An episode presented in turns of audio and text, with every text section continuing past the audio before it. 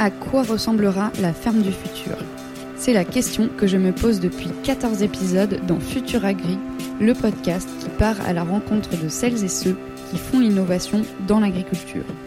Je suis Marion Lomonier et pendant 10 jours, je vous emmène avec moi au Salon d'agriculture pour vous présenter quelques-unes des 50 startups présentes sur le stand de la ferme digitale Hall 4. À leur côté, nous partons à la rencontre de tout leur écosystème pour comprendre comment ensemble, ils et elles sont en train de créer la ferme de demain. Bienvenue dans Futur Agri, spécial Salon d'agriculture. Donc bonjour Sophie, c'est toi qui prends le relais euh, de Florian Breton pour nous présenter l'écosystème assez impressionnant de Mimosa. Est-ce que déjà tu peux te présenter en deux mots? Ouais, bonjour Marion. Euh, donc euh, Sophie Cucheval, moi je suis directrice des opérations et de l'impact chez Mimosa depuis maintenant bientôt six ans. Euh, j'ai rejoint Florian au tout début du projet et bah j'ai eu la chance de voir grandir Mimosa à ses côtés.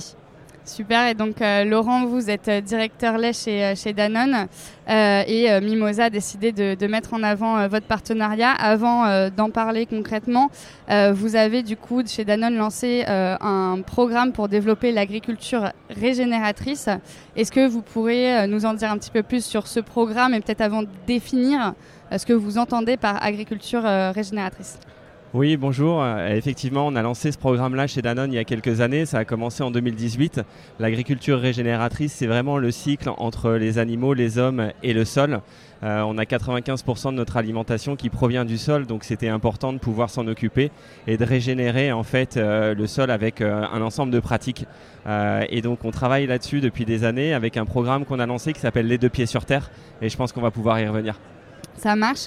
Euh, bah, ou peut-être présentons-le maintenant, comme ça ensuite on verra aussi comment Mimosa s'est intégré, mais euh, déjà présenter le contexte de ce programme, les deux pieds sur terre, pour ensuite voir effectivement comment, euh, bah, comment vous avez travaillé avec Mimosa dessus. Quoi. Alors les deux pieds sur terre, c'est un programme qui a été initié en 2018 sur la base de la ferme laitière bas carbone, qu'on connaît bien dans la filière laitière.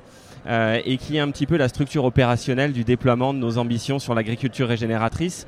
Euh, dit simplement, c'est euh, d'abord une équipe, une vingtaine de personnes sur le terrain, euh, qui vont travailler sur des niveaux de sensibilisation, d'accompagnement des éleveurs, mais aussi d'investissement dans les exploitations laitières, de façon à pouvoir réduire l'empreinte carbone d'une part, restaurer les sols, et puis aussi on travaille beaucoup sur l'image de l'agriculture et comment faire pour adresser au grand public tous ces enjeux autour de l'environnement avec des pratiques qui changent et qui ont besoin de changer le plus vite possible maintenant. Super, et donc du coup, euh, Sophie, est-ce que tu peux nous expliquer bah, comment euh, vous êtes vous inscrit euh, Mimosa dans ce programme? Comment s'est passée la rencontre il y a déjà plusieurs mois et plusieurs années? Et, voilà comment, comment vous êtes inscrit dans tout ça? Euh, en fait, Mimosa euh, permettait à Danone de répondre à un double enjeu euh, du programme, à la fois financer les actions à mettre en place par les éleveurs sur leurs exploitations pour réduire les empreintes carbone des exploitations, et également la communication autour du programme pour montrer aussi tout ce que la, filière lait mettait en place par rapport à cet enjeu-là qui est en fait un enjeu qui est très peu connu. Et en fait, aujourd'hui, un des rôles de Mimosa, c'est à travers les différents projets qu'on accompagne, les collègues de financement participatif, de montrer, en fait, d'incarner très, très concrètement bah, les visages des personnes qui, euh, chez Danone, euh, mettent en place euh, l'ensemble de ces actions. Et Ça marche. Peut-être, du coup, comment ça s'est déroulé côté, côté Danone? Comment ça s'est mis en place côté Danone, ce partenariat? Je pense qu'au départ, c'était des envies communes d'avancer sur ces, sujets de, transition agricole. Euh, nous, on a commencé un petit peu seul en 2017. On s'est rendu compte assez rapidement qu'on avait besoin de beaucoup plus de moyens. Euh, et qu'on avait besoin de communication. Et c'est vrai que le partenariat avec euh, Mimosa s'est fait assez naturellement, on les a rencontrés. On s'est rendu compte qu'on avait les mêmes aspirations et puis surtout qu'on était complémentaires. nous, avec nos équipes, on était capable de, techniquement d'accompagner cette transition auprès de nos éleveurs. mais si on voulait passer à l'échelle, on avait besoin de partenaires, alors des partenaires techniques, mais aussi des partenaires financiers euh, qui savent euh, investir dans la transition euh, agricole. Ça marche. Et donc, du coup, très concrètement, aujourd'hui, pour les éleveurs de Danone qui participent au programme Les Deux Pieds sur Terre, comment ils sont accompagnés par Mimosa pour obtenir leur financement? Alors la chance qu'on a chez Mimosa dans le cadre de ce partenariat, c'est qu'on a des éleveurs qui arrivent après avoir déjà été sensibilisés par l'Institut de l'élevage sur leur empreinte carbone et avoir réalisé un plan d'action. Donc en fait, ils ont un devis et ils savent, ils savent combien ils vont devoir investir pour mettre en place l'ensemble de leurs actions. Et donc c'est à partir de là où nous, on peut les accompagner sur le plan de financement et la manière dont le financement participatif va s'inscrire dans un plan de financement global.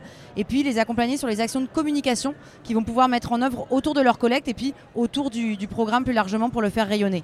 Et euh, aujourd'hui, alors, euh, le, challenge hein, qu'on a euh, chez Mimosa et chez Danone, c'est de faire connaître plus largement l'outil du financement participatif aux éleveurs. Ça reste quelque chose d'innovant, hein. même si, on est sur un marché qui continue d'exploser une dizaine d'années après, quasi 2 milliards d'euros hein, levés en financement participatif l'année dernière on reste sur un outil qui est très innovant. Et donc, on fait beaucoup de formations aussi auprès des, éleveurs pour euh, leur expliquer le concept, les rassurer aussi sur la mise en place et leur dire qu'ils ne vont pas être tout seuls aussi, euh, mais qu'on va euh, pouvoir les accompagner sur bah, comment poster sur les réseaux sociaux, comment prendre la parole sur l'exploitation, comment le défendre auprès de leur entourage. Et donc, voilà, c'est vraiment les actions qu'Imosa va, va essayer de mettre en place. Et du coup, quels sont aujourd'hui les résultats concrets et l'impact de, ce partenariat pour euh, Danone et aussi euh, vraiment sur le terrain pour chaque agriculteur Alors, les résultats concrets, c'est un enjeu fort. Pourquoi? Parce que je pense qu'il faut qu'on arrête maintenant de parler de projets iconiques ou, finalement de projets marginaux. on a besoin de passer à l'échelle, ça c'est important, donc d'embarquer un, maximum d'éleveurs et d'industriels autour de ces enjeux-là. depuis qu'on a lancé le programme avec Mimosa, on a déjà 205 producteurs accompagnés qui ont réussi leur levée de fonds. Euh, donc Danone apporte une enveloppe initiale au projet entre 7500 et 10 000 euros par projet. Et puis avec le financement participatif, eh on peut relever en fait euh, encore euh, le niveau de l'investissement dans les exploitations laitières. et donc ça c'est important en termes de moyens.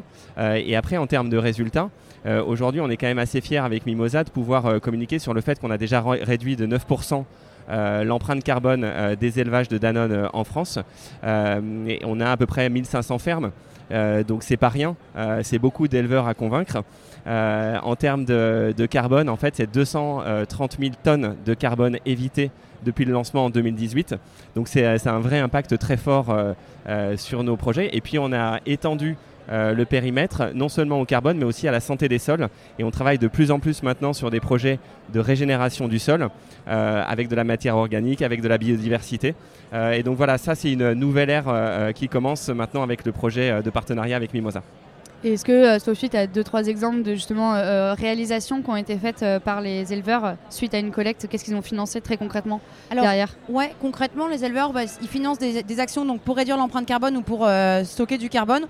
On peut par exemple euh, citer quelques exemples qui sont peut-être les plus parlants, comme euh, la mise en place de pâturage tournant, euh, la plantation de haies par exemple, donc voilà, et, partout en France. Et peut-être pour ajouter quelques chiffres, en plus de ce que dit Laurent, le programme, hein, c'est près de 7 millions d'euros qui ont financé la transition agricole. C'est quasi 200 000 euros levés par le, par le biais du financement participatif. Et donc c'est un peu plus de 3 000 contributeurs qui aussi ben, ont financé ces projets et ont découvert ces actions. Bah, c'est chouette et on espère que ça continue encore euh, très longtemps. Euh, et dernière question pour, euh, pour vous, Laurent, puisqu'on l'a déjà posé à, Mimosa dans l'épisode précédent. Pour vous, elle ressemblera à quoi, du coup, la ferme du futur, la ferme laitière du futur? Alors la ferme laitière du futur, je pense que ça sera une ferme euh, qui sera... Euh, alors on est en France, donc je pense que la ferme familiale va perdurer, c'est important pour nos territoires euh, et le maillage dans, nos, dans nos différentes régions de collecte. après, je pense qu'on aura des, des chefs d'exploitation qui seront de plus en plus conscients des enjeux climatiques et environnementaux. Ils le sont déjà, mais je pense qu'ils ont besoin d'accompagnement, ils ont besoin d'idées, ils ont besoin aussi de, de financement. Et ça, c'est important d'être très innovant en fait au niveau du financement. Et donc là-dessus, on peut les accompagner. et puis j'espère demain, ça sera une ferme bas carbone, le plus bas carbone possible. Euh, et puis, euh, on n'en a pas assez parlé, mais je pense qu'aussi, il faut qu'on réfléchisse à nos sources d'approvisionnement. Euh, aujourd'hui, bah, nous, on peut être fiers d'avoir du lait local. Euh, c'est-à-dire que le lait est collecté à 50 km des laiteries euh, partout en France dans nos bassins de collecte, euh, mais on a encore trop souvent de l'alimentation animale qui provient du Brésil ou d'Amazonie. et donc là-dessus, on y travaille aussi avec des projets expérimentaux de façon à pouvoir relocaliser la protéine en France dans, nos exploitations. Donc pour moi, c'est ça l'exploitation laitière de demain. c'est une exploitation qui est locale et qui communique positivement sur l'agriculture. Merci beaucoup à vous deux et puis bah, je vous souhaite un bon salon. Merci Marion. Merci.